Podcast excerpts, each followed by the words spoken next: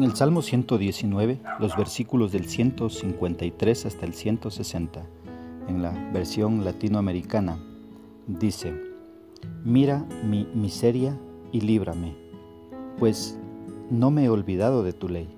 Defiende mi causa y líbrame, que me vivifique tu palabra. La salvación está lejos de los impíos, pues no se interesan en tus preceptos. Frecuentes son, Señor, tus misericordias. Hazme vivir según tus principios. Mis perseguidores y mis enemigos son sin cuento, pero no me apartaré de tus testimonios. Vi a los traidores y me dieron asco, pues no respetan tu palabra. Mira cuánto amo tus ordenanzas, Señor, hazme vivir según tu gracia. El principio de tu palabra es la verdad. Tus juicios son justos para siempre. ¿Qué es lo que nos expresa el escritor? Puedo ver aquí al salmista. Él está absolutamente convencido que toda la ley de Dios es justa y que no existe injusticia en ella. Por lo tanto, él sabe que no tenemos ningún motivo para quejarnos de que Dios sea injusto. Dios nos ha marcado límites para que vivamos en su voluntad y obediencia y que así podamos disfrutar de su justa ley. Pero el ser humano es el que, debido a su pecaminosidad, decide desobedecer la palabra de Dios y vivir a su antojo. Ahora, cuando miras ahí en el versículo 153, puedes ver al salmista pasando por una profunda aflicción. Y en su profunda aflicción, él clama a Dios por ayuda. Él clama a Dios por ayuda.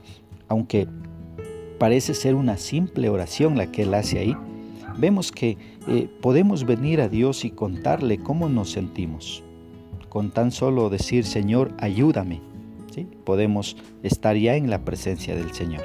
Podemos estar ahí clamando y, y pidiéndole a Él ayuda en momentos de dolor. Si ves el versículo 154, también Él está pidiendo que defienda su causa y que lo redima. ¿sí? Entonces, Él está clamando al Señor por ayuda. Y esto me enseña a no tomar la justicia en mis manos. ¿sí? Vemos como Él le dice, Señor, toma tú, eh, hazte cargo tú de este problema. Toma tú mi causa, tú ayúdame. ¿sí? Entonces, nosotros no debemos tomar la justicia en nuestras manos. Si miras el versículo 156, vemos que en lugar de hablar de su dolor, el salmista habla de las misericordias de Dios. Qué tremendo es esto. Muchas veces cuando estamos pasando por aflicción, lo que hacemos es hablar de nuestro dolor, hablar de lo que nos causa dolor, hablar de eh, cómo estamos ahí todo abatidos. Pero el salmista en vez de hablar de su aflicción, él habla de las misericordias de Dios. Y esto me enseña que no debo mirar lo grande de mi problema, sino debo mirar lo grande de mi Dios, lo grande que es Él y que Él es el único que me puede ayudar eh, en mi problema. Mira, los versículos que siguen, ahí el salmista dice que son muchos los que, los que persiguen su vida, pero Él no les teme porque sabe que Dios le puede librar de todos aquellos que están persiguiéndole, porque Él decidió poner a Dios en primer lugar. Mira, eh, los versículos siguientes, 159, 160, ahí él recuerda su obediencia al Creador.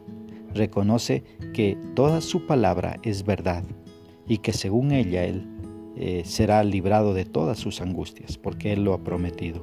Él dice, toda tu palabra, toda tu palabra es verdad. La suma de tu palabra es verdad. Y es que Dios no miente.